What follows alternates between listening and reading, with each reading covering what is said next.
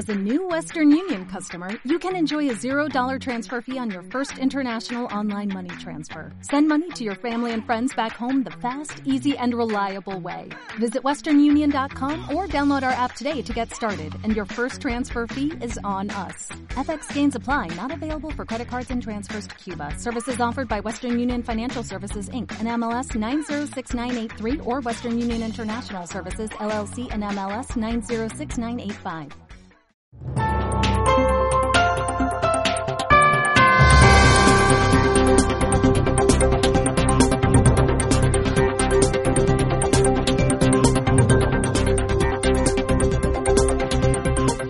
Epístola, hermanos, de Timoteo capítulo 4. El día de hoy vamos a ver el tema número 4 de nuestra serie sobre eclesiología, que es una materia de la teología que se encarga del estudio de la doctrina de la iglesia. Amén.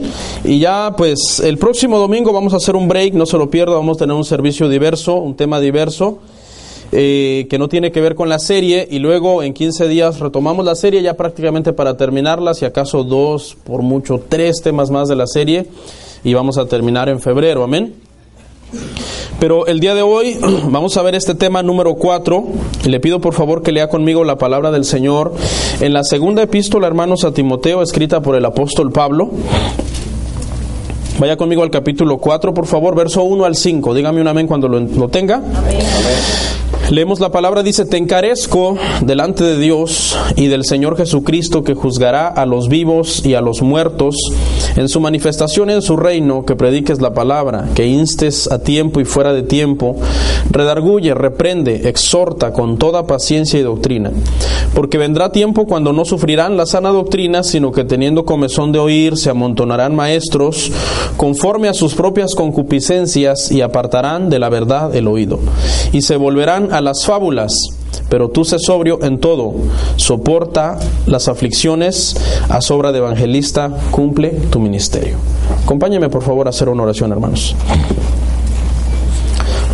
Padre nuestro que estás en el cielo,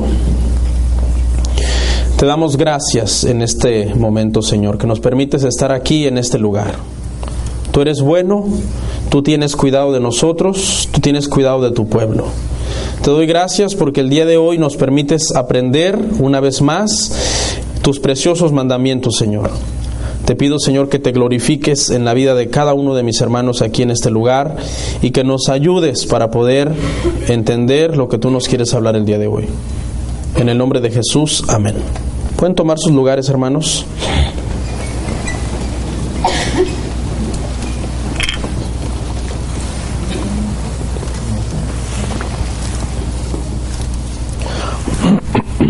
El tema el día de hoy se llama, hermanos, las doctrinas de la iglesia. Es un estudio bíblico diferente de lo que generalmente estamos acostumbrados en un domingo, ya que es un tema que es más profundo, más expositivo. Eh, los, las prédicas expositivas, hermanos, es cuando una porción de la escritura se explica parte por parte para llegar a un mejor entendimiento de lo que se está hablando. Amén. No es un sermón entonces típico como un sermón de cualquier domingo, pero es un estudio que es de mucha bendición y que será de mucha bendición para la iglesia. Ya hablamos, hermanos, en nuestro primer tema, qué es la iglesia, para entender un poco más qué es la iglesia. Luego en el segundo tema hablamos sobre los ministros y la iglesia. El tercero hablamos los miembros y la iglesia. Y hoy vamos a hablar acerca de las doctrinas en la iglesia. Amén. Como podrán ver, llevamos ahí un, un orden. El día de hoy, hermanos, hablaremos sobre 10 doctrinas fundamentales en la iglesia cristiana.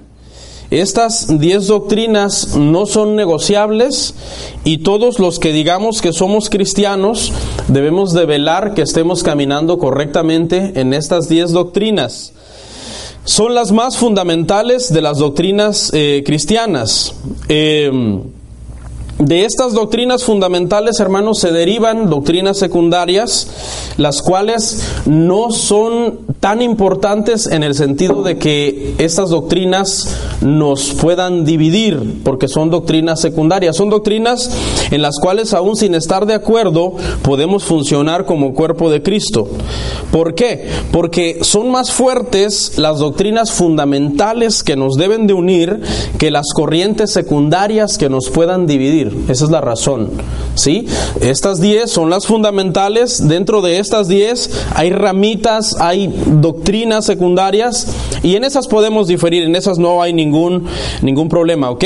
De hecho, hay una ciencia, hermanos, que se llama teología sistemática que se encarga de estudiar estas 10 doctrinas que yo le voy a hablar el día de hoy. Eh, vamos a ver algunas palabras quizás un poco difíciles con las cuales no estamos relacionados. No se preocupe, no se las tiene que aprender todas. Lo importante es que poco a poco nos vayamos empapando de este tema y agarrando un entendimiento más eh, correcto de lo que es la doctrina cristiana. Vamos en primer lugar, vamos a hacer un estudio expositivo de nuestra porción ahí en segunda de Timoteo, en, lo que leímos. 4 eh, del 1 al 5. Ahí vamos a, leer y vamos a ir haciendo expositivamente, o sea, explicando parte por parte esta porción. Dice Pablo, te encarezco delante de Dios y del Señor Jesucristo. Esa palabra, hermanos, te encarezco, se puede traducir también como te mando o te ordeno. ¿Ok? Y el pasaje se refiere a predicar la palabra. Pablo está diciendo, yo te ordeno, te mando que prediques la palabra, que prediques el Evangelio, que enseñes las buenas nuevas de salvación. ¿Quién de ustedes conoce las buenas nuevas de salvación? Es un tema básico para todo cristiano. Todo cristiano debemos de saber que el Evangelio consiste en que Jesús vino a la tierra, murió por nosotros en la cruz del Calvario y nos redimió de la maldición del pecado que estaba sobre nosotros. Esto es básicamente lo que Pablo le está diciendo a Timoteo. Es obligatorio, te ordeno que este mensaje no lo calles, que este mensaje lo hables, que este mensaje no quede en las personas sin escucharlo. ¿Ok? Jesús sabemos que siendo Dios, dice que siendo rico, se hizo pobre para que con su pobreza nos enriqueciera a nosotros. Y este pasaje no está hablando de dinero material, de, de dinero, sino que está hablando de la salvación. Jesús hizo pobre. ¿Qué significa eso? Significa que Él siendo Dios, toda su riqueza como, como, como deidad, como Dios, la dejó y se convirtió en hombre. Y, y siendo hombre, eso nos habla de su pobreza, o sea, su estado de humillación. A nosotros siendo pobres, esa expresión se refiere a que todos íbamos camino a la perdición, nos íbamos a perder, esa era nuestra pobreza, y Él nos hizo ricos, comprándonos con su sangre, nos puso en un camino que es un camino de vida eterna, y ese es el camino de la riqueza espiritual en la cual nosotros caminamos. Explico este versículo porque muchos puedan pensar que, bueno, si Jesús siendo rico se hizo pobre para hacerme rico a mí, entonces ahora yo voy a tener dinero, y eso no es lo que eso significa, sino que el tema es un tema de salvación. ¿Ok? Le dice, te encarezco delante del Señor Jesucristo que juzgará a los vivos y a los muertos. La obligación de predicar el mensaje de la salvación radica en que Jesús juzgará las almas de todos los hombres. Habrá un momento en que cada ser humano, de todos los billones de seres humanos que existimos y que han existido a lo largo de la historia humana, estarán delante de Jesús para poder rendir cuentas sobre su vida. Ahora, yo le quiero dar un consejo. Si usted no quiere tener problemas con Jesús, el juez, usted debe de ponerse a cuentas con Jesús, el Salvador. Ahorita usted puede todavía rendir su vida a Jesús el Salvador. Hay un plan de salvación para el alma de usted, para que el alma de usted no se pierda la eternidad separada de Dios. Ese plan fue ideado por Dios Padre, enviando a su Hijo a morir para que al usted venir a esa fe por medio de su sacrificio, usted pudiera ser salvo. Hoy usted puede todavía tratar con Jesús el Salvador. Tratar con Él, perdóname, reconozco mis fallas, sé que soy pecador, sé que he quebrantado tu palabra, sé que no he hecho tu voluntad. Una vez que usted muera, no habrá forma que usted pueda tratar con Jesús el Salvador. Una vez que usted muera, usted va a tratar con Jesús el juez. Cuando usted llegue con el juez, sería muy bueno que usted primero ya se haya puesto a cuentas con Jesús el Salvador. entregando su vida, eh, viviendo para Él y haciendo la voluntad del Señor. ¿Cuántos me siguen hasta acá? Entonces, si usted es una persona, hermano, que está hoy acá y usted no sirve a Dios, usted no ha entregado su vida al Señor, este es el día.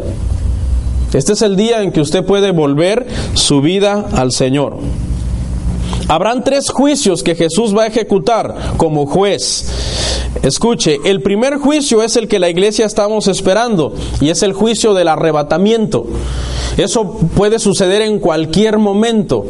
En ese juicio el Señor vendrá por los que son nacidos de nuevo, los que son nacidos de nuevo se irán con Él, serán juzgados y encontrados rectos para ser quitados de la tierra, ser quitados del periodo de tribulación, y los que no sean hallados dignos de ser quitados, serán juzgados en la tierra en un periodo de tribulación y de muerte como nunca antes ha existido en la historia de la raza humana.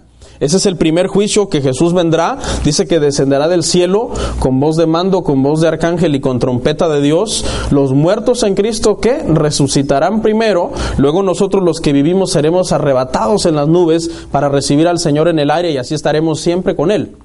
Eso está por suceder en cualquier momento. Pero después de eso, hermano, viene un segundo juicio en el cual Jesús también actúa como juez y este se le conoce como el juicio de las naciones. Este juicio va a suceder siete años después del rapto. El, Señor regresa a la tierra y juzga a las naciones. En este juicio dice la palabra que el Señor separa las cabras de las ovejas, las cabritas dice de las ovejitas, las separa.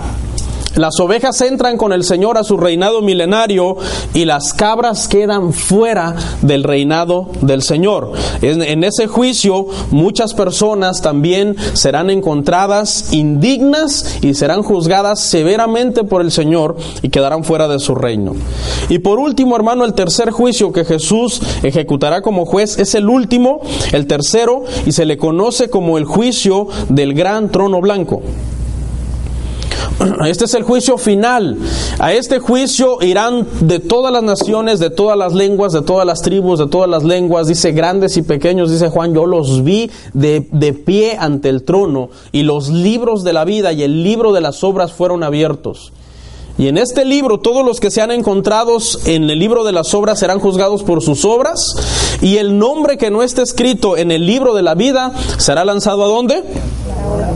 Al lago de fuego, el cual fue preparado, dice, para el diablo y para sus ángeles. No fue preparado para los seres humanos, pero la palabra de Dios dice que el Señor nos enseña el bien, nos enseña cómo obedecer, nos enseña cómo hacer lo correcto, mas los hombres escogen el mal y deciden entonces perderse en una eternidad. Se llama infierno, el lago de fuego es un lugar de tormento donde la llama nunca será apagada, el gusano nunca muere y las personas, las almas de las personas vivirán atormentadas en ese lugar. Es por esta razón y por este cuadro tan tétrico que yo le estoy pintando que Pablo le dice a Timoteo, te ordeno que prediques la palabra. Te ordeno que, les, que, los, que los ayudes para que por medio de este mensaje ellos sean salvos en los juicios que están por ejecutarse en la tierra y sobre las almas de los seres humanos. Le dice que prediques la palabra, que instes, que redargullas, que reprendas, que exhortes con toda paciencia y doctrina. Vamos a agarrarlas una por una. La primera, instar, se refiere a estar preparado. En el sentido en que Pablo lo, eh, usó esta palabra en el original, se refería, esta palabra se usaba para que un soldado estuviera listo para la guerra. Y a eso se refiere instar. El predicador, el, que está en el púlpito enseñando doctrina a la iglesia, debe de asegurarse que al estarle enseñando doctrina a la iglesia le esté diciendo, ¿estás listo? Y eso es instar, ¿estás listo? Si el rapto es hoy, ¿te vas? No levantes su mano, pero ¿cuántos si fuera el rapto se irían hoy? No levante su mano. De eso se trata el mensaje del Evangelio. De instar a las personas, de prepararle. Bueno, pero quizás no es el rapto, pastor, porque ese ya tienen muchos años diciéndolo. Ok, ¿mueres hoy? Porque eso sí no lo sabes, ¿verdad? Uno a veces puede estar muy sano por fuera y todo, hermano, y uno no sabe si un miocardio del corazón está completamente bloqueado y te va a generar un paro cardíaco y un derrame cerebral y vas a morir. Uno no sabe. A veces no nos hemos hecho un examen médico en años y tú no sabes qué está funcionando mal dentro de ti. Entonces, ese es eso es instar. Instar es estarle diciendo a la iglesia, ¿estás listo? ¿Estás preparado? ¿Estás viviendo en obediencia a la palabra? ¿Estás viviendo una vida en santificación que agrade al Señor? ¿Estás honrando a Dios en tu matrimonio? ¿Estás honrando a Dios en tu vida, en tu trabajo, con las personas que tú te relacionas? En todo lo que tú haces, ¿estás tratando de glorificar el nombre del Señor? Eso es instar. Y eso es lo que Pablo le está diciendo a Timoteo. Instalos, que estén preparados.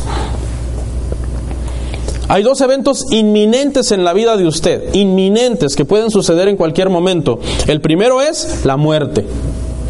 Todos vamos a morir. Escrito está que el hombre viva una sola vez y después de esto haya un qué? Un juicio.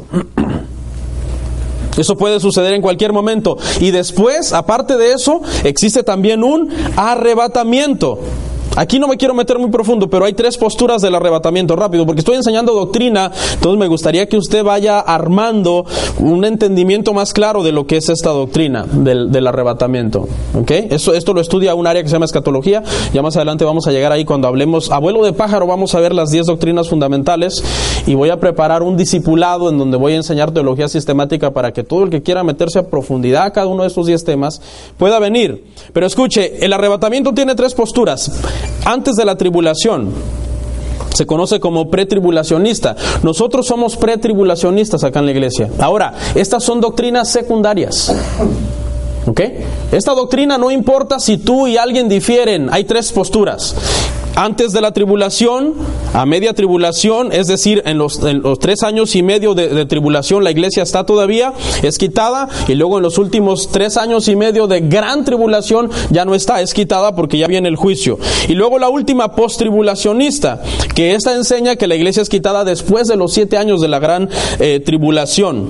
¿Ok? Estas son doctrinas secundarias, podemos tener tres posturas diferentes, lo importante es que estemos listos para irnos, si es ya, si es a la mitad, o si es al final. Nosotros somos pretribulacionistas, repito, y creemos que el rapto del Señor es eminente y está en cualquier momento para darse. Pero las otras dos posturas no son satánicas, ¿ok? No es algo de, ay, qué postura satánica. No, o sea, son doctrinas y son enseñanzas y son corrientes que se enseñan en las iglesias. Lo importante es que usted se vaya. Eso es lo importante, que usted esté listo para irse con el Señor en cualquier momento que el Señor venga por su iglesia.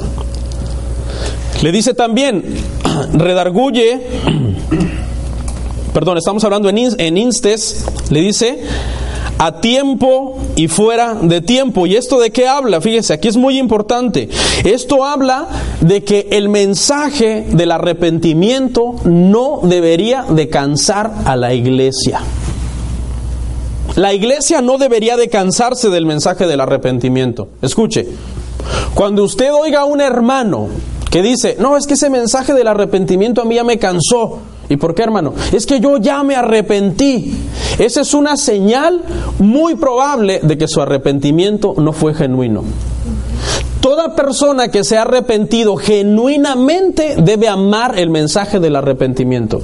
Porque está agradecido que es ese mensaje del arrepentimiento el que lo hizo abrir los ojos y darse cuenta que estaba perdido y que necesitaba al Señor.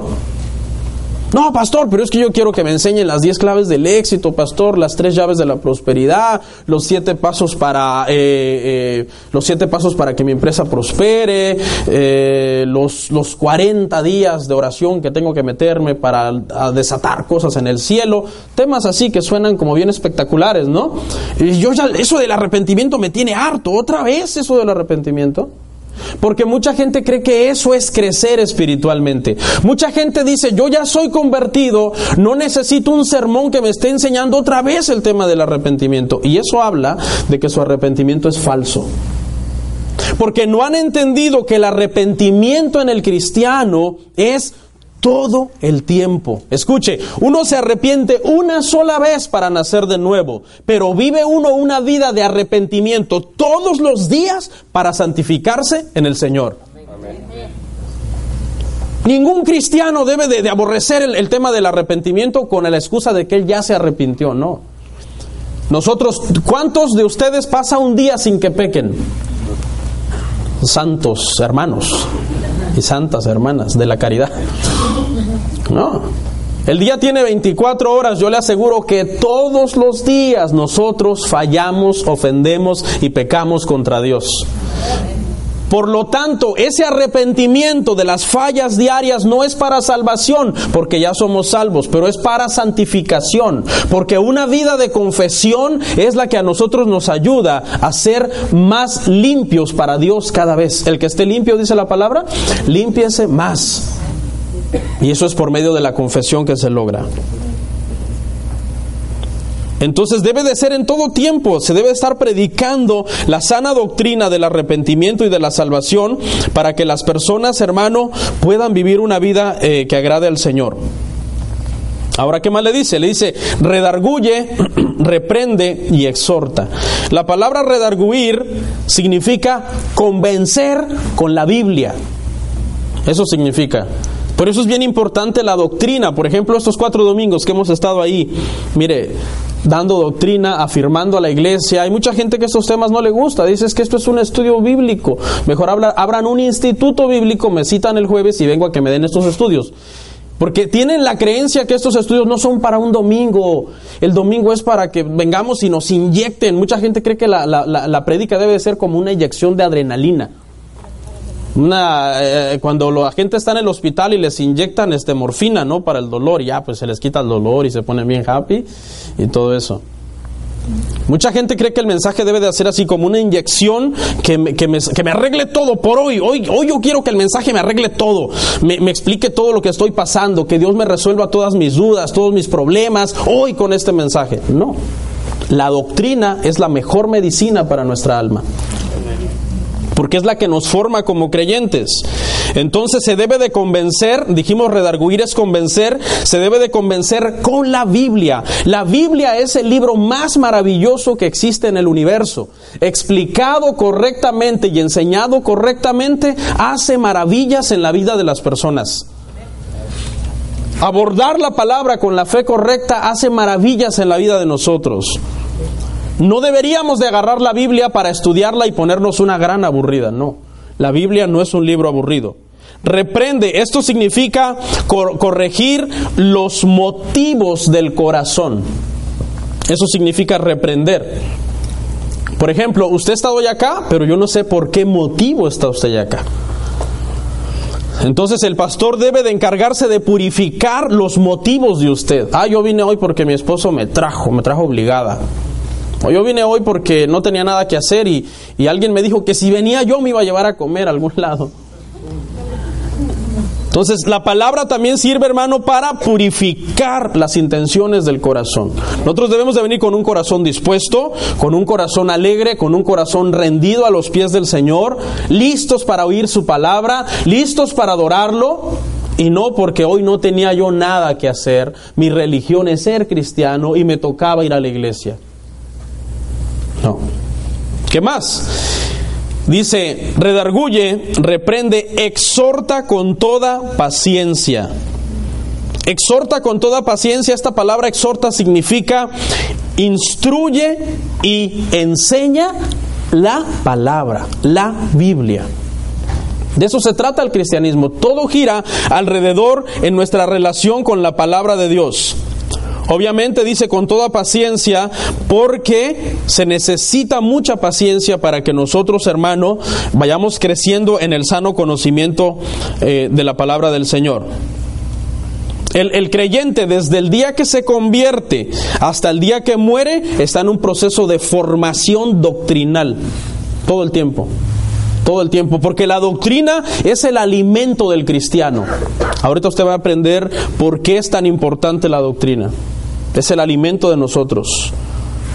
¿Por qué? Porque la doctrina es la Biblia, vamos a llegar a esa conclusión. Dos, ya hice un estudio eh, eh, expositivo de la primera porción, aquí voy a dividir y los últimos dos versos, el 3 y el 4, les puse otro título, la importancia de la doctrina, es el título del, punto 2, pero seguimos explicando expositivamente los versos. Vamos al 3. 3 y 4, ¿lo tiene?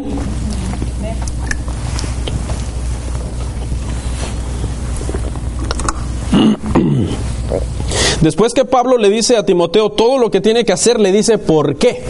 ¿Por qué lo tiene que hacer? Te encarezco delante de Dios, Señor Jesucristo, que juzgará a los vivos y a los muertos en su manifestación y en su reino, que instes con toda paciencia y doctrina, reprende, redarguya, exhorta, o sea, todo eso y después le dice, ¿por qué? Y le dice, porque vendrá tiempo cuando no sufrirán la sana doctrina, sino que teniendo comezón de oír se amontonarán maestros conforme a sus propias concupiscencias y apartarán de la verdad del oído y se volverán a las fábulas, porque vendrán tiempos cuando no sufrirán la sana doctrina. El Espíritu Santo le dice a Pablo, la iglesia dejará de amar la palabra y se volverán tras los cuentos bonitos los predicadores más chistosos se volverán tras el predicador que tenga la mejor estrategia de crecimiento.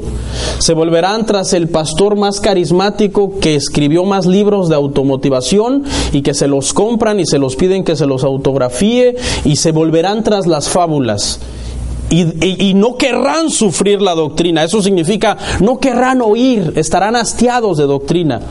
Dirán, yo ya no quiero doctrina, yo ya no quiero que me hablen de la salvación, del arrepentimiento, nacer de nuevo, ¿qué es eso? Yo ya nací de nuevo. Yo lo que quiero es algo diferente y esa palabra fábula se refiere a todo lo que estamos viendo en estos días, hermano. La gente ya no quiere oír mensajes bíblicos en estos tiempos.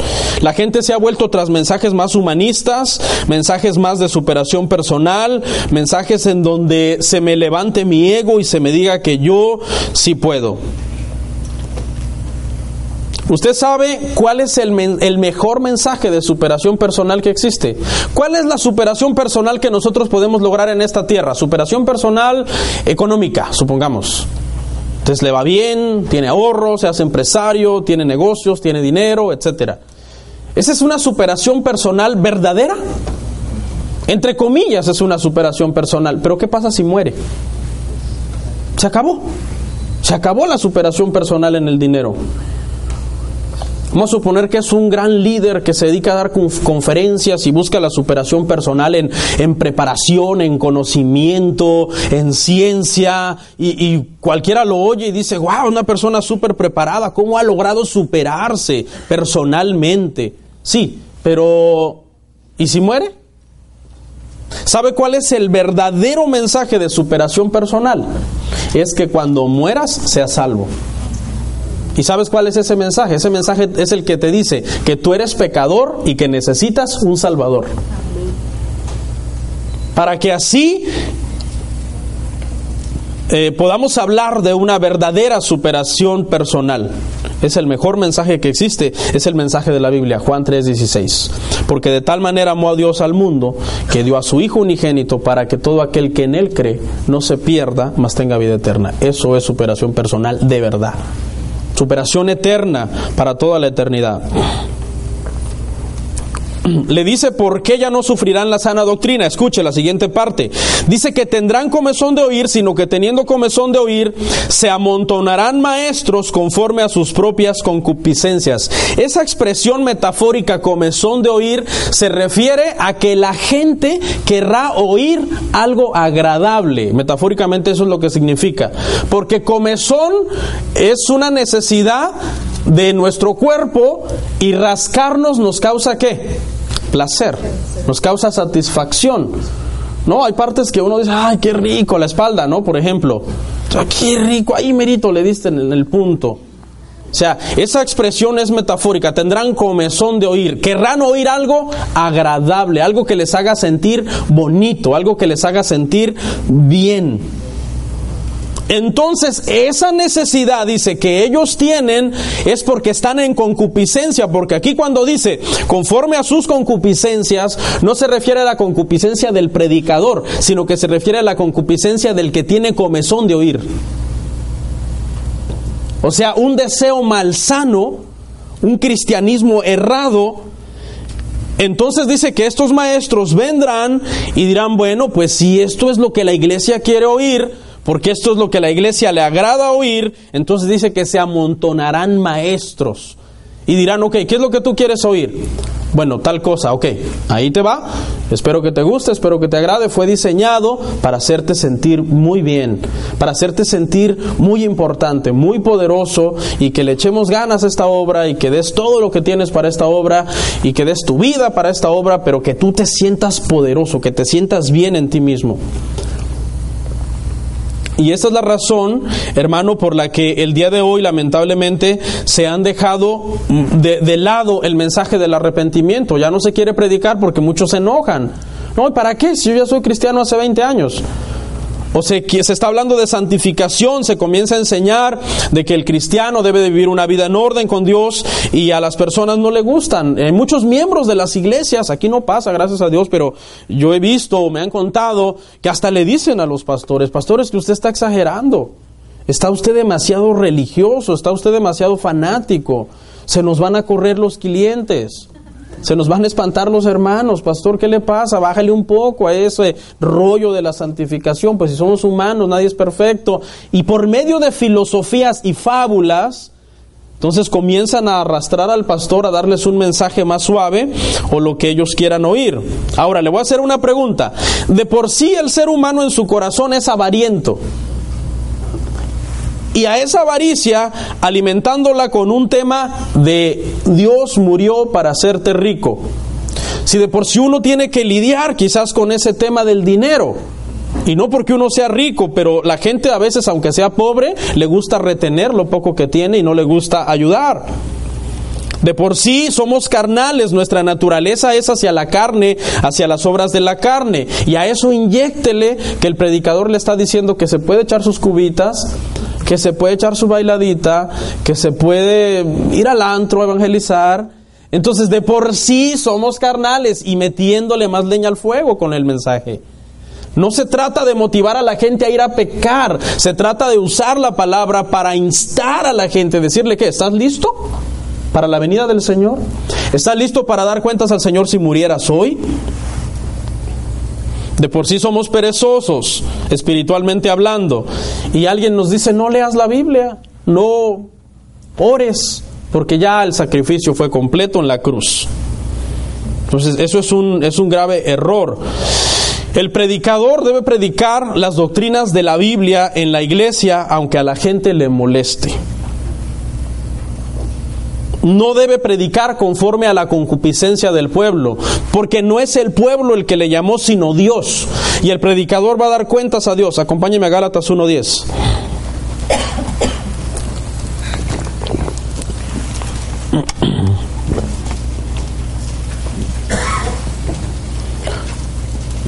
Dice, pues busco ahora el favor de los hombres o el de Dios. ¿O trato de agradar a los hombres? Pues si todavía agradar a los hombres, no sería siervo de Cristo. Esto lo dijo Pablo. ¿A quién quiero agradar? Dijo Pablo. ¿A los hombres o a Dios? El predicador que agrade al pueblo con los temas que el pueblo quiere oír está desagradando a Dios. Y lo más probable es que el predicador que agrade a Dios con los temas que Dios quiere que se enseñen, lo más probable es que desagrade al pueblo. Dijo Spurgeon, vendrán los días en que en lugar de tener predicadores en el púlpito enseñando doctrina a las ovejas, habrán pastores contando chistes a las cabras. Porque se ha torcido la intención de la iglesia. La iglesia ya no se ve, ya, ya, muchos cristianos no ven la iglesia como un recinto al cual yo voy a ir a sentarme a escuchar palabra y a escuchar doctrina. Ya mucha gente lo ve como es un lugar al que yo voy a ir para a ver si el pastor se avienta una buena de las suegras el día de hoy. A veces uno involuntariamente dice algo cómico, pero eso no es la intención. La intención es enseñar doctrina, formar a los creyentes, que las personas lleguen a la madurez en Cristo. ¿Cuántos dicen amén? Amén. Dice que por medio de rascarle el oído a la gente, hablarle lo que la gente quiere oír, apartarán el oído y se volverán a las fábulas. Y hoy las iglesias se han vuelto más centros de espectáculo que iglesias. Hay lugares en donde el pastor llega, hermano, en moto. Preparan la rampa así, y entonces se le abren la puerta y con sus pantalones de cuero, amor, hermanos. Ya, deberían de meterme una multa cada vez que diga eso, ¿no? llegan en moto, hermano, con sus pantalones de cuero, sus botas llenas de estoperoles, unos guantes con estoperoles, así. Hermanos, la ropa no salva. El día de hoy, eh, sin querer, por ahí en, las redes sociales me enteré, hay una iglesia muy grande en Miami, creo que es la iglesia hispana más grande en Miami. Hoy, domingo 31 de enero, lo declararon como el día de quema de deudas. ¿Y saben qué consiste? Consiste en que todas las deudas que tú tengas las escribas en un papel y las traigas a la iglesia y en unas charolitas especiales que prepararon y todo, vas a quemar ese papelito para que quedes libre de deuda. ¿Sabe qué es eso, hermano? Eso es brujería, hermano. Eso es brujería en la iglesia. Pero los cristianos dicen amén. El post tenía no sé cuantísimos miles de likes y de comentarios, amén. Hay gente que le comentó, yo no puedo ir porque vivo en España, pero desde aquí me uno con ustedes, escribo mis deudas en un papel y las quemaré simbólicamente, unido en el espíritu con ustedes. Hay otros pastores que dicen, bueno, para amenizar y que los religiosos se vayan y no estén en mi mensaje, voy a empezar con un chiste. Había un perico que si no se agacha, que no sé qué. ¿Qué está pasando, hermano? Dice que apartarían el oído de la verdad y se volverían a las fábulas, a los cuentos, a, los, a las cosas que, que en realidad no edifican al creyente, que no sirven para construir la vida espiritual del creyente. Ok, vamos a entrar. ¿Qué es doctrina, hermanos? ¿Por qué, ¿Por qué yo digo que es importante que hablemos doctrina? Fíjese, la palabra doctrina del griego didascalía significa algo simple, significa enseñanza de la Biblia, cuando hablamos de doctrina bíblica. Doctrina es enseñanza de la Biblia. Entonces aquí le va un, un principio. Es imposible hablar de la Biblia sin hablar de doctrina. Cada vez que alguien esté hablando de la Biblia, está hablando una doctrina, alguna de todas las doctrinas que hay en la Biblia es la que él está hablando. Entonces aquí es donde se comete el error de que eh, muchas personas tienen mitos sobre la doctrina que la doctrina supuestamente divide. Eso es imposible. La doctrina jamás puede dividir porque la doctrina es enseñanza bíblica. Cuando dos pastores se juntan y dicen ignorantemente, porque ignoran el término que significa enseñanza, y dicen, hermano, mire, este no hablemos doctrina porque las doctrinas nos dividen. En otras palabras, están diciendo, no hablemos de la Biblia porque la Biblia nos divide. Eso es lo que están diciendo en ignorancia, porque no saben que esta palabra se refiere a todo lo que tenga que ver con las enseñanzas de la Biblia. Le voy a decir qué es lo que nos divide. No nos divide la sana doctrina, nos dividen las herejías. Eso es lo que nos divide. Las herejías es torcer una doctrina. Agarrar una doctrina y torcerla. Por ejemplo, ¿cuántos no han torcido la doctrina de los sacrificios del Antiguo Testamento? Temas de la ley, que la viuda trajo una ofrenda de sacrificio. ¿Y cuántos no han torcido esa doctrina? No, hermano, usted tiene que dar pastor, pero no tengo, no importa.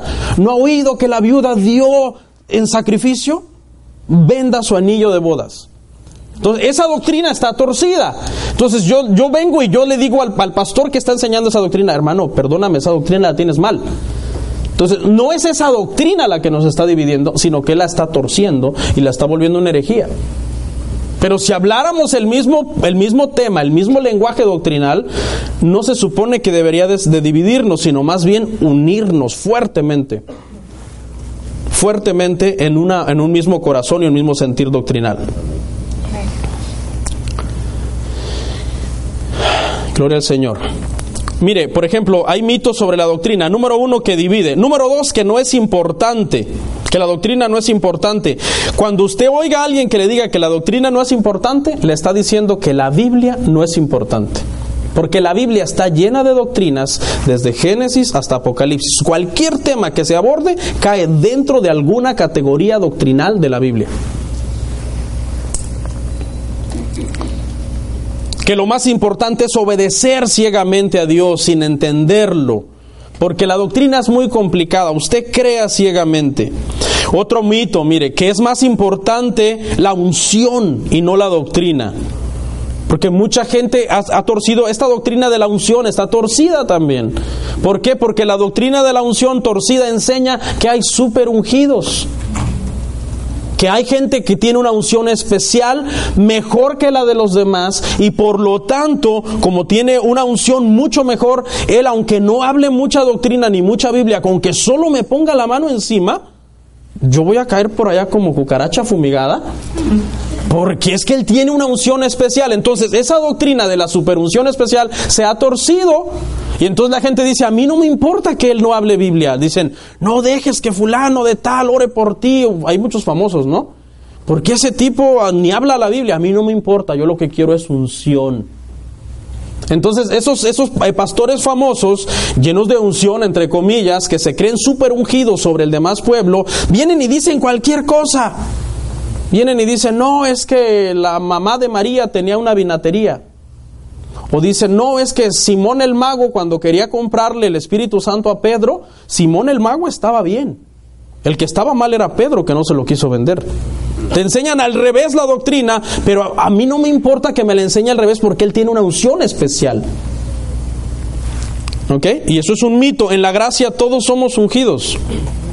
Todos en la gracia tenemos el mismo nivel de unción el mismo nivel de unción. Quizás por orden hay gente dentro de la iglesia que fue puesta para ministrar por medio de oración a los miembros, por orden. Pero eso no significa que tú no puedas orar por tu esposa. Eso no significa que tú no puedes orar por tus hijos. Eso no significa que tú no puedes orar por un inconverso para que venga a los pies de Cristo.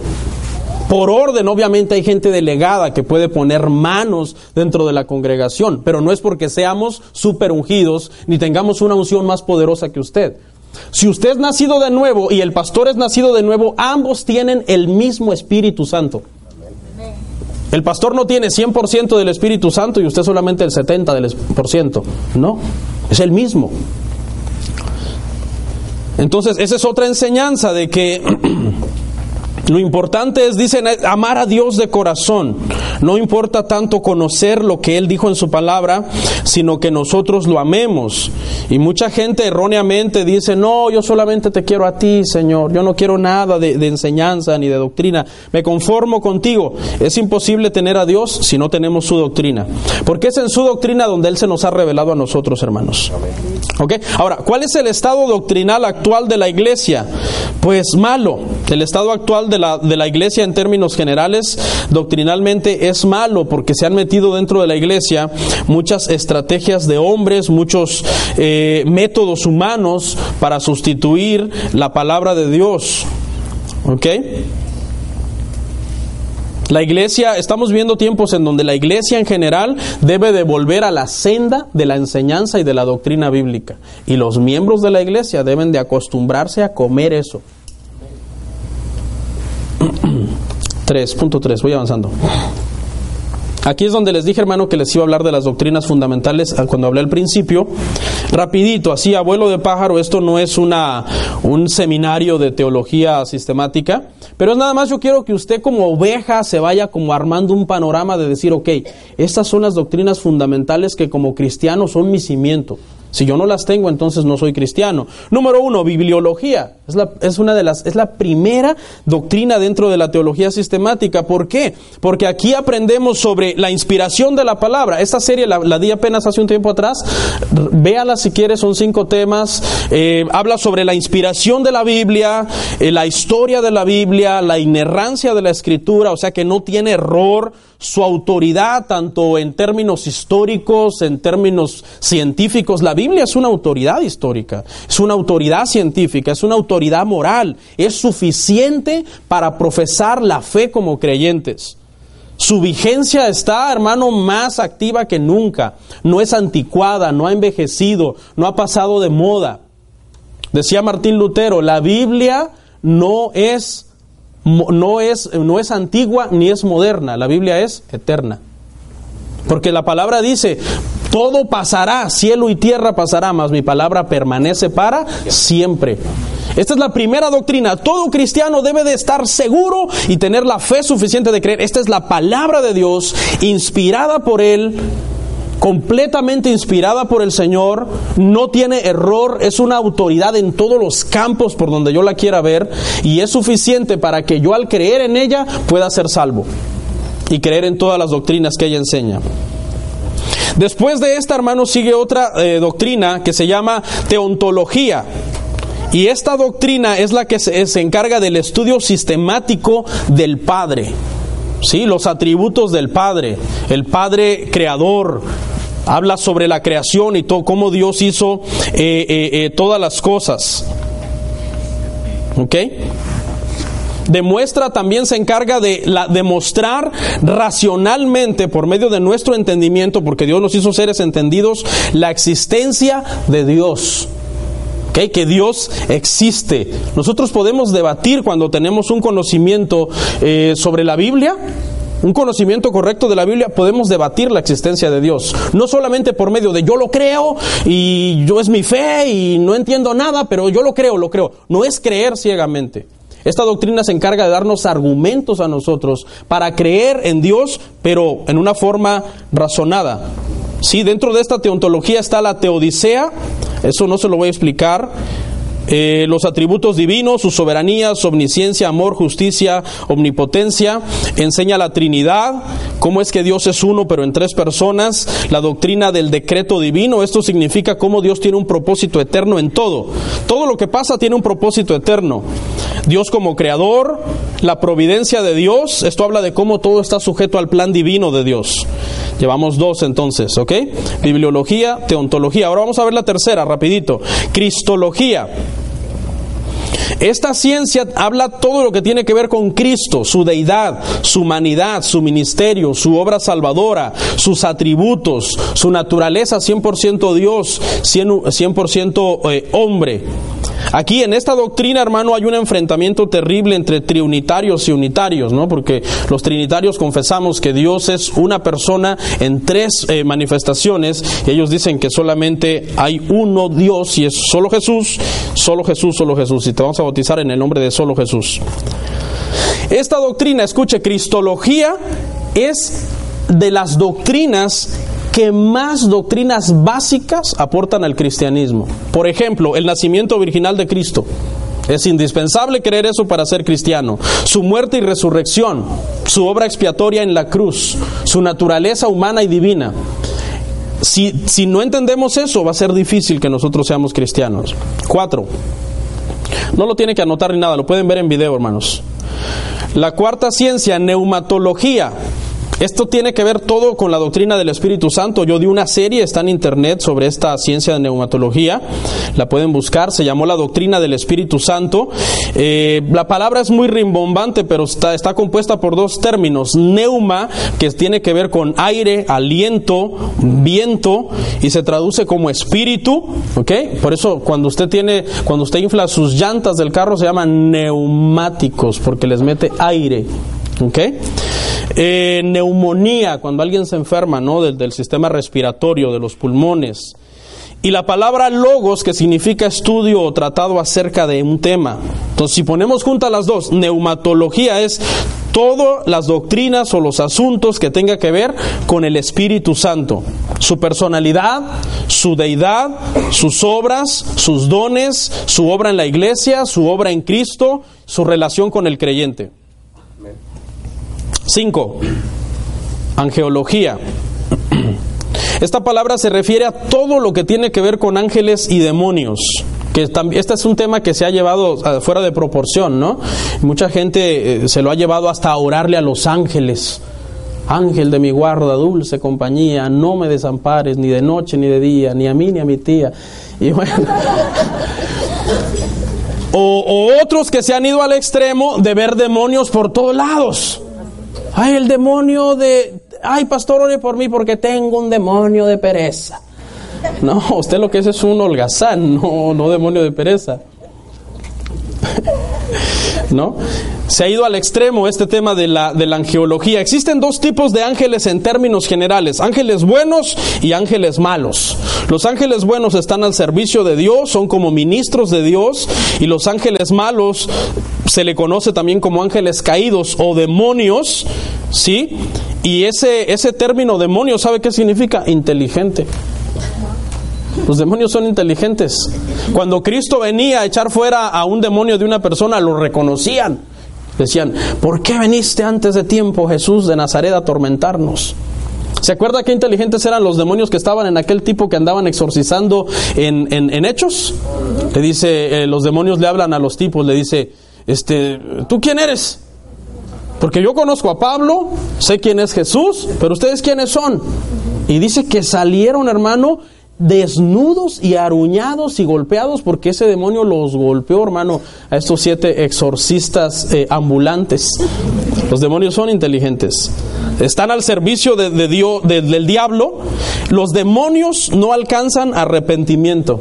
Ellos están completamente destituidos. Fue preparado un lugar de condenación para ellos. Los ángeles buenos tienen una característica. Fíjese que ellos no han podido experimentar la misericordia del perdón porque nunca han pecado contra Dios. Siempre han guardado su dignidad como ángeles de Dios. Fue algo que los demonios no guardaron. Dice que no guardaron su dignidad. Y se rebelaron en el cielo, Ezequiel 28, Isaías 14, se rebelaron contra Dios junto con el diablo y por eso es que sucedió lo siguiente. Mateo 25, 41. Mateo 25, 41, vaya conmigo ahí.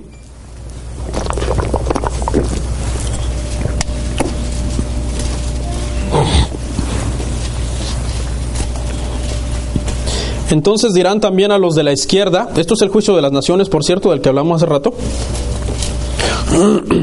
apartaos de mí, malditos, al fuego eterno preparado para el diablo y sus ángeles, los ángeles caídos, los demonios. Sí, estos dice que fueron ya están preparados los lugares de oscuridad donde ellos serán encadenados y pasarán toda la eternidad eh, en tormento. A grandes rasgos eso es angeología. Cuando, ven, cuando vengan al, al tema, al discipulado, vamos a ver a profundidad cada uno de ellos. Ahora, esta doctrina es básica también en el cristianismo, la antropología que se estudia en lo secular como una ciencia humana que tiene que ver con la evolución biológica y el comportamiento del hombre, ¿sí? Pero antropología desde el punto de vista bíblico tiene que ver todo con lo espiritual del hombre, su caída. El hombre fue creado perfecto, hecho a imagen y semejanza de Dios, pero cayó porque desobedeció la palabra del Señor. Dios preparó y diseñó un plan de salvación para el hombre, para poder restaurar el hombre, ¿ok? Pero hay un problema. El hombre al pecar quedó en una naturaleza de pecado y ahora le cuesta más hacer el bien que pecar. Peca por instinto, todos los días peca y ese plan de salvación para que se pueda lograr, Dios tuvo que poner dentro del creyente el Espíritu Santo. La fuerza, la ley del Espíritu dentro de nosotros es la que nos ayuda a vencer nuestra tendencia natural a hacer lo malo. O sea, usted no está solo, ¿eh? Un cristiano no debe andarse deleitando en el pecado ay, es que yo le quiero ser infiel a mi esposa porque el pastor dice que es mi tendencia. Yo quiero este, robarme ahí unas, unas cositas por ahí en la tienda. Al cabo ya vi que no hay cámaras. Porque es mi tendencia natural a robar. No, porque el Espíritu Santo está en ti. Y es la ley del Espíritu, la ley de Cristo, la que vence la ley del pecado en ti. Es la que te da la fuerza. Por eso, por eso mucha gente se sorprende de los cambios del cristiano. Mucha gente dice, este cristiano ha cambiado mucho. ¿Cómo le hizo? ¿Cómo le hizo?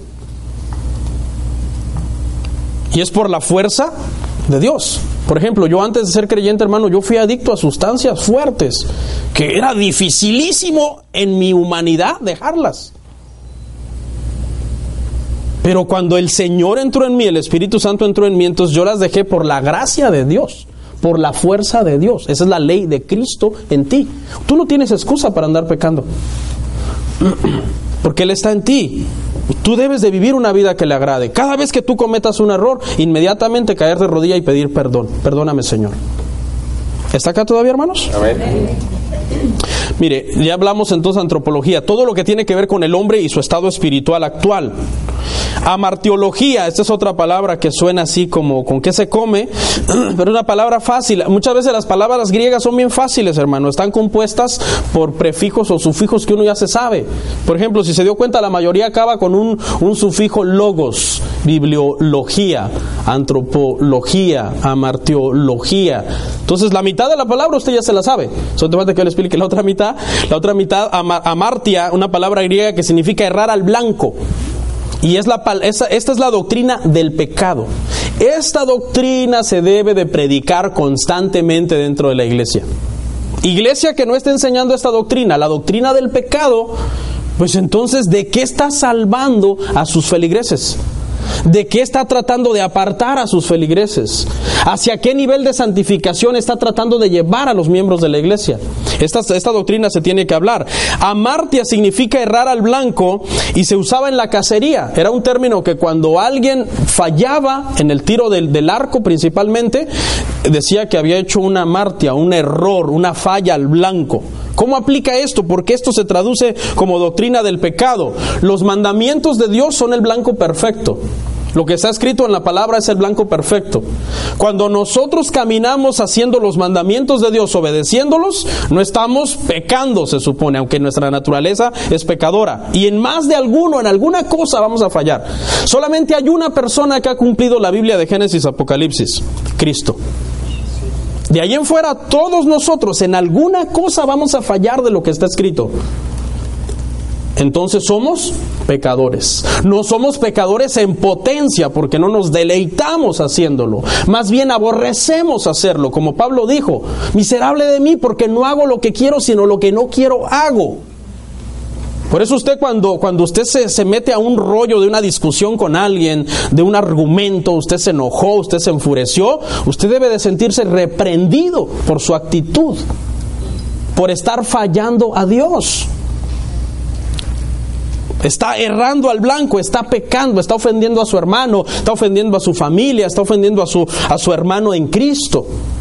Debe de haber un arrepentimiento en usted porque está haciendo lo que es incorrecto.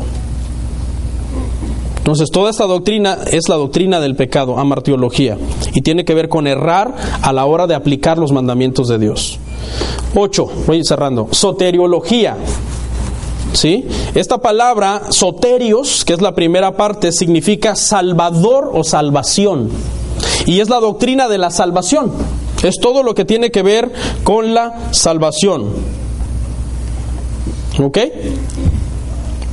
Todo lo que tiene que ver con la gracia salvadora, la fe del Señor, cómo nosotros somos salvos no por obras, sino por fe, el, sacrificio expiatorio de Cristo, etc.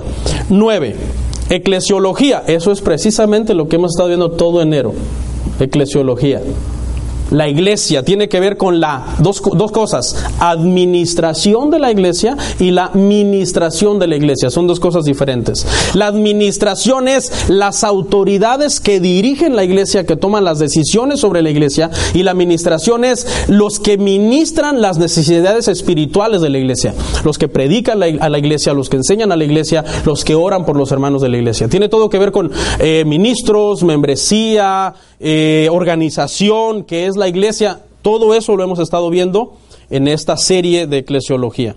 Y esa eclesiología entonces dijimos es una rama de qué? De la teología sistemática, que son estas nueve que le he mencionado y le menciono la última, le menciono la décima y la última, eh, teología sistemática, escatología. Esto tiene que ver con las últimas cosas. Esta ciencia estudia o es un tratado sobre todo lo que tiene que ver con el rapto, la tribulación, la gran tribulación, el milenio, la eternidad, etc. Escuche, así como cristología es la ciencia que aporta más doctrinas básicas al Evangelio, así también escatología es la ciencia que aporta más doctrinas secundarias al Evangelio. ¿Por qué? Porque en estas cosas podemos diferir bastante. Hay gente que cree que no hay rapto, otros que sí, otros que la tribulación, eh, la iglesia la va a pasar, otros que la iglesia no la va a pasar, otros que el milenio es literal, otros que es espiritual. Eh, hay muchísimas posturas. Esta, esta doctrina de escatología aporta muchísimas doctrinas secundarias al Evangelio, en las cuales podemos diferir, pero podemos seguir siendo hermanos en Cristo. A grandes rasgos, hermano, esas son las 10 doctrinas básicas fundamentales del cristianismo. ¿Ok? Ahora sí, rapidito por encimita, le voy a dar 10 doctrinas secundarias en las cuales no deberíamos de pelearnos y podemos ser hermanos en Cristo, miembros de la misma iglesia, profesar una misma fe, un mismo Señor, un mismo bautismo, participar del, del bautismo en agua, participar de la cena del Señor. 10, ahí le va. La primera, los dones del Espíritu Santo. ¿Ok? Esta doctrina es secundaria. Hay iglesias que hablan lenguas, iglesias que no hablan lenguas, iglesias que creen que los dones expiraron, iglesias que creen que los dones siguen vigentes. Es una doctrina secundaria. Obviamente, el llevarlas al extremo puede producir herejías graves. Como gente que crea que no es salvo si no habla lenguas. ¿Qué ha pasado?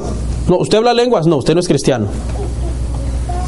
¿Sí? Entonces, pero son doctrinas secundarias. Si usted se encuentra con alguien, hermano, que ha llevado estos temas de los dones del Espíritu al extremo, no, no se pelee, hermano, ni discuta, ni se metan discusiones necias que no llegan a ningún lado. Si la persona es cristiana, nacida de nuevo y todo, bueno, tiene un mal fundamento quizás en estos temas, pero no es de, no, no somos hermanos, usted es un hereje, usted es un hijo del diablo. Hay gente que se pelea bien feo con otros cristianos. El otro día estaba yo mirando una de las prédicas que tenemos en internet y un tema de esto, secundario, y un hermano me comentó que yo soy hijo del diablo.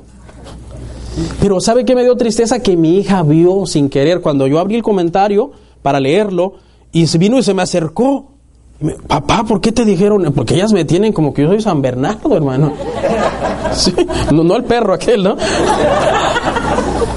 No, hombre, hermano, yo pude ver el shock en ella.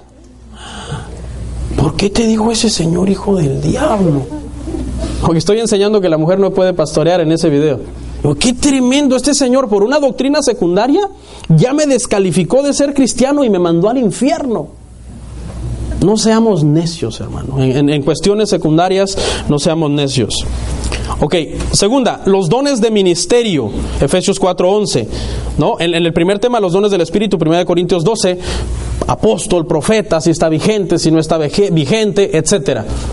Podemos diferir en esos temas y seguimos siendo hermanos en Cristo, lavados con la misma sangre del Señor. Obviamente nuestra postura es que solamente hay tres vigentes los ministros, ¿no? Hay iglesias que están organizadas por ancianos, pastores, diáconos, como es el caso de esta iglesia, hay otros que es diferente, hay otros que dejan que las mujeres sean ancianas, pero no dejan que las mujeres sean diaconisas, o, o nunca jamás permiten el púlpito a una mujer. Nosotros somos de la idea que una mujer puede enseñar y puede traer una meditación a la iglesia, pero a mí también me han dado, me han tirado duro porque me han dicho, pastor, usted dice que la mujer no puede pastorear, pero hemos visto videos de que una hermana ahí en su iglesia predica.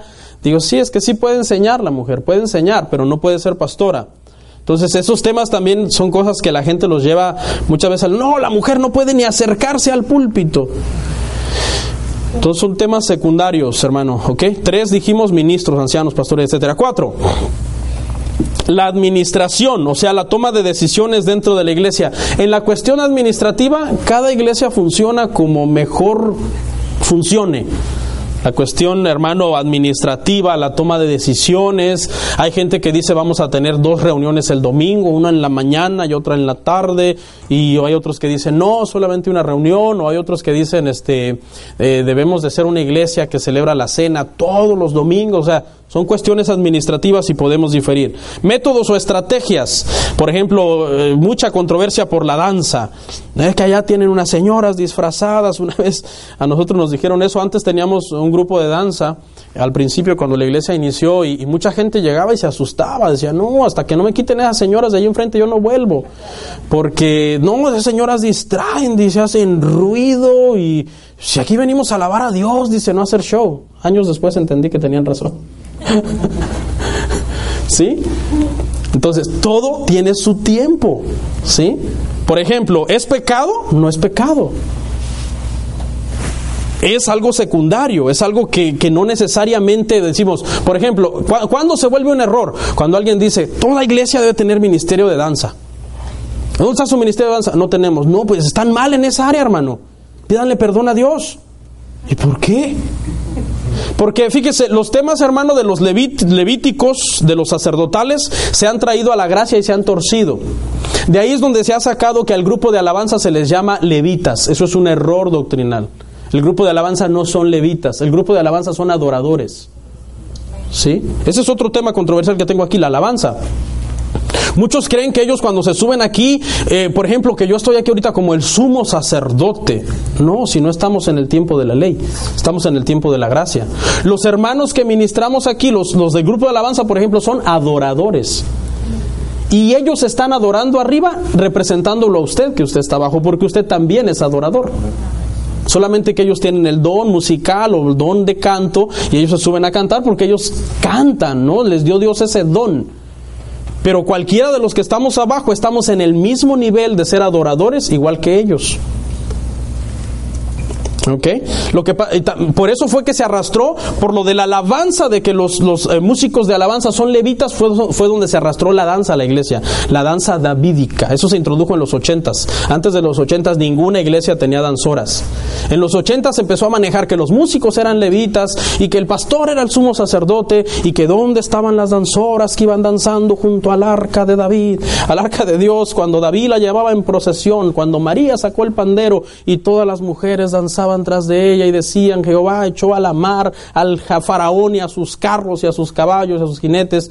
Entonces ya se empezó a armar, la iglesia se comenzó a volver un- un- una especie como de, escuche, restauremos el tabernáculo caído de David. Y se empezó a introducir todo lo de la ley a la iglesia, los levitas, las danzoras, el arca y todo. Pero eso es un error doctrinal.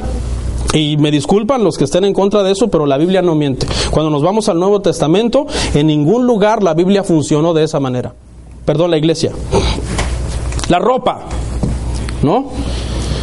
La ropa, ay, cómo causa problemas la ropa. Cuando usted conoce eh, eh, gente de otra iglesia, de esas hermanitas que, que creen que el pantalón es de Satanás. No, y un problema, y te ven con pantalón. ¿A dónde vas? Yo soy cristiana, hermana, voy a la iglesia. Pues, ¿a qué iglesia irás? ¿Y, y en qué nombre estás bautizado? No, Padre, Hijo, Espíritu Santo. Ay, estás perdido. O sea, hacen mucha exageración por cosas secundarias. Las células, ¿no? Que si ver células, que no células, son cosas secundarias. Los retiros, hay gente que ha pervertido mucho este tema por la cuestión de los encuentros, ¿no? Que cobran 150, que exorcizan a la gente, que los hacen aceptar a Cristo otra vez, que prácticamente te dicen que si no has ido ahí no estás en nada. O sea, cosas como esas ya llevadas al extremo, pero hacer un retiro, irte a orar a un lugar, eso no tiene nada de malo. Apartado para Dios, etcétera. Entonces, repito, son las herejías las que hacen daño, no las doctrinas, las campañas o métodos de evangelización. Por ejemplo, mire, un error muy común que un cristiano inmaduro comete, que le gusta evangelizar y dice, me he ganado cinco almas para Cristo, yo me las gané, perdóname, el que se las ganó fue Cristo con su sangre en la cruz. Por allá anda un hermano que hace muchos eventos y todo, y, y su ministerio tiene un nombre y e- eventos, eh, congresos y conciertos y todo, y él pone en su Facebook, nuestro ministerio ha ganado cinco mil almas. Wow, pues lo han crucificado yo creo él cinco mil veces en la cruz. Porque el que ha ganado las almas es Cristo. Uno solamente les comparte el mensaje del Evangelio. Si yo le evangelizo a alguien y esa persona se convierte, yo no me gané a nadie. Yo hice mi trabajo como siervo inútil de predicar el Evangelio. El que está ganando esa alma es el Espíritu Santo, que está poniendo la convicción de pecado en esa vida, porque yo no escogí a esa persona para salvación. El que escogió para salvación a esa persona es Cristo. Es que la iglesia está llena de mitos, hermano. ¿Por falta de qué? De doctrina. Ah, pero denme un culto bien bendecido que salga yo todo sudado para que me quite el frío y ya con eso me conformo. Ah, Ok, algunas cosas escatológicas, el rapto, el milenio, la tribulación, son doctrinas secundarias. ¿Puede la mujer pastorear? Es una doctrina secundaria también. Una pregunta le voy a hacer a todos con este tema. Este tema no debería de ser controversial, este tema debería de ser clarísimo, pero somos controvertidos, nuestra naturaleza humana es ser controvertidos. Le voy a hacer una pregunta. ¿Quién fue llamado a ser cabeza de la familia? ¿Perdón? El hombre, ¿verdad? El hombre. Ahí está su respuesta. No podemos invertir ese papel en la iglesia. Imposible. ¿Ve? La respuesta es sencilla. Cuando alguien te diga, oye, ¿puede una mujer pastorear? Pregunta, tú no le, no le des una respuesta, hazle una pregunta. Te voy a hacer una pregunta. ¿Quién fue llamado por Dios para ser cabeza de la familia? Te va a decir que el hombre. Si te dice que la mujer está completamente errado, te tiene que decir el hombre y esa es su respuesta a la pregunta que él tiene. Otra doctrina secundaria, el tema de la ley y la gracia. Aquí mucha gente se ha ido a los extremos. Ahorita hay fuerte un movimiento judío mesiánico, hermano, tengan cuidado. Este movimiento judío mesiánico dice que hay que volver a las raíces, que hay que aprender hebreo, que hay que celebrar las fiestas judías, que tenemos que, que la palabra Jesús está inmunda, la palabra sábado es inmunda, la palabra sacerdote es inmunda, la palabra ministro es inmunda, la palabra eterno es inmundo y todo lo tienes que decir en hebreo. Escuche, esta gente se ha ido a un extremo y este extremo, hermano, está en la Biblia. Cuando usted lee el libro de los Gálatas, ahí Pablo atacó ese extremo. Pero tampoco se vaya al otro extremo. Antinomianistas, gente que dice la ley ya no sirve. No, nosotros tenemos que estar en la gracia y en la ley en un equilibrio muy sano sabiendo que la ley es el testimonio de que Cristo iba a venir y la gracia es el cumplimiento de ese testimonio. Tengamos mucho cuidado con eso y son temas secundarios. Muchos judíos mesiánicos de esos que están haciendo daño al cuerpo de Cristo, aunque estén haciendo daño, si son nacidos de nuevo, van a ser salvos, porque es una doctrina secundaria. Y muchas veces cuando escriben, mire, a mí me da risa la ignorancia de la gente, ponen, ponen, no se llama Jesús, se llama Yeshua. Pero ¿sabe qué? Lo escriben con letras latinas. Eso no es hebreo. Porque la Y es latina, la E es latina, la S es latina. Si quieren escribir Jesús correctamente en hebreo, tienen que aprender el alfabeto hebreo. Eso se llama transliteración. No, se llama Jehová, se llama Yahweh y ponen una Y, una H, una W y una H. Eso es, eso es español. Eso no, eso no es hebreo. Esas son letras del alfabeto de nosotros. ¿Quieres escribir Dios en hebreo? Que por cierto es un nombre prohibido. Los judíos no lo escriben y no lo pronuncian. Tienes que aprender hebreo, tienes que aprender otro alfabeto. Una vez una persona me escribió ahí para molestarme, me escribió Shalom. Entonces yo vengo en hebreo, le mandé, pero con idioma hebreo, ¿cómo estás? ¿Qué se te ofrece? Perdido. No, pastor, es que mire, quería hacerle una pregunta. Le digo, pues en hebreo.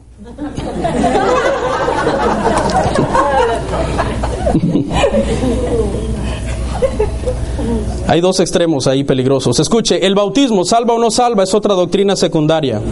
Apenas la semana pasada dijimos que el que creyere y fuere bautizado será salvo, mas el que no creyere será condenado. O sea que la salvación está en creer. Ahora, ¿se pierde la salvación o no se pierde? Estas son dos posturas en guerra entre arminianismo y calvinismo. ¿Se pierde o no se pierde? Mire, la respuesta está en que usted sea salvo. Usted sea salvo y punto. No importa la respuesta. Asegúrese de ser nacido de nuevo, que usted está camino a irse con el Señor y no importa la respuesta. Asegúrese hoy de que usted es salvo. Y por último termino. ¿Por qué dijimos entonces que tenemos que hablar de doctrina? Porque la Biblia es doctrina. Y porque es imposible hablar de la Biblia sin hablar de una doctrina. Por ejemplo, menciónenme un tema. Así al azar, un tema de la Biblia. Alguien, ayúdeme alguien. La gracia está dentro de la doctrina de la soterología. Es imposible hablar de la gracia sin hablar de una doctrina. Otro tema. ¿Perdón? Escatología. La fe. La fe es soterología, la salvación. ¿Perdón? El infierno, soterología, escatología, tiene que ver con los dos temas, la eternidad, etcétera. ¿Dónde pasaremos la eternidad? ¿O dónde la pasarán los que no tienen a Cristo? ¿Cualquier otro tema que no tenga que ver con eso? La Trinidad. ¿Perdón? La Trinidad. La Trinidad, eso tiene que ver con teontología. Teología propia también se conoce y tiene que ver con todo lo que tiene que ver con el Padre. O sea, cuando usted menciona una palabra de la Biblia, usted automáticamente ya cayó dentro de una categoría de la doctrina bíblica. Es imposible hablar un tema de la Biblia sin estar dentro de una doctrina. Eso es lo que quería comunicarles hoy. Amén. Un buen consejo, no pierda su tiempo leyendo libros de automotivación. No pierda su tiempo leyendo libros de los bestsellers cristianos, que lo único que te dicen es cómo ser más grande y poderoso. No pierda su tiempo, hermano, en ese tanto activismo. La iglesia se ha vuelto muy activista. Que un evento, que un concierto, que no sé qué. Todo eso, hermano, es, es, es por dinero. Estaba oyendo algo, yo, yo soy muy escéptico así de oír a alguien y, de y venir a contarle a usted lo que yo oí, a, menos que eso sí de veras me, me, me, cale. No, pero estaba oyendo a Héctor Delgado. ¿Saben quién es Héctor Delgado? Era un reggaetonero que antes se llamaba Héctor el Father. Y él dice que él recién convertido lo empezaron a contratar para conciertos cristianos. Y él dijo, bueno, pues si en el mundo cobraba a los mundanos, pues ahora le voy a cobrar a los cristianos, de algo tengo que vivir. Y sí, hizo varios, aquí a Georgia vino, de hecho. Y al principio él dice, yo hice conciertos y me pagaban y todo. Hasta que un día el Señor me agarró del cuello y me dijo, te prohíbo que vuelvas a cobrar. y no solamente que vuelvas a cobrar, sino que te prohíbo que vuelvas a ir a un evento donde cobren y tú pagues. Una persona que estuvo perdido en el mundo, en las drogas, en un montón de cosas, y ya tiene el entendimiento de que todo lo que tenga que ver con cobrarte no es de Dios. Él dice, yo jamás volví a hacer un evento cobrado o que yo tuviera que pagarle a alguien porque eso no le agrada a Dios. Eso es poner el Evangelio en oferta. Eso es poner el Evangelio a la venta. Aquí, aquí en Georgia hay muchos eventos, hermano. Hay muchos ministerios que organizan muchos eventos. No pierda su tiempo. Quédese en su casa a leer la Biblia. Vamos a orar.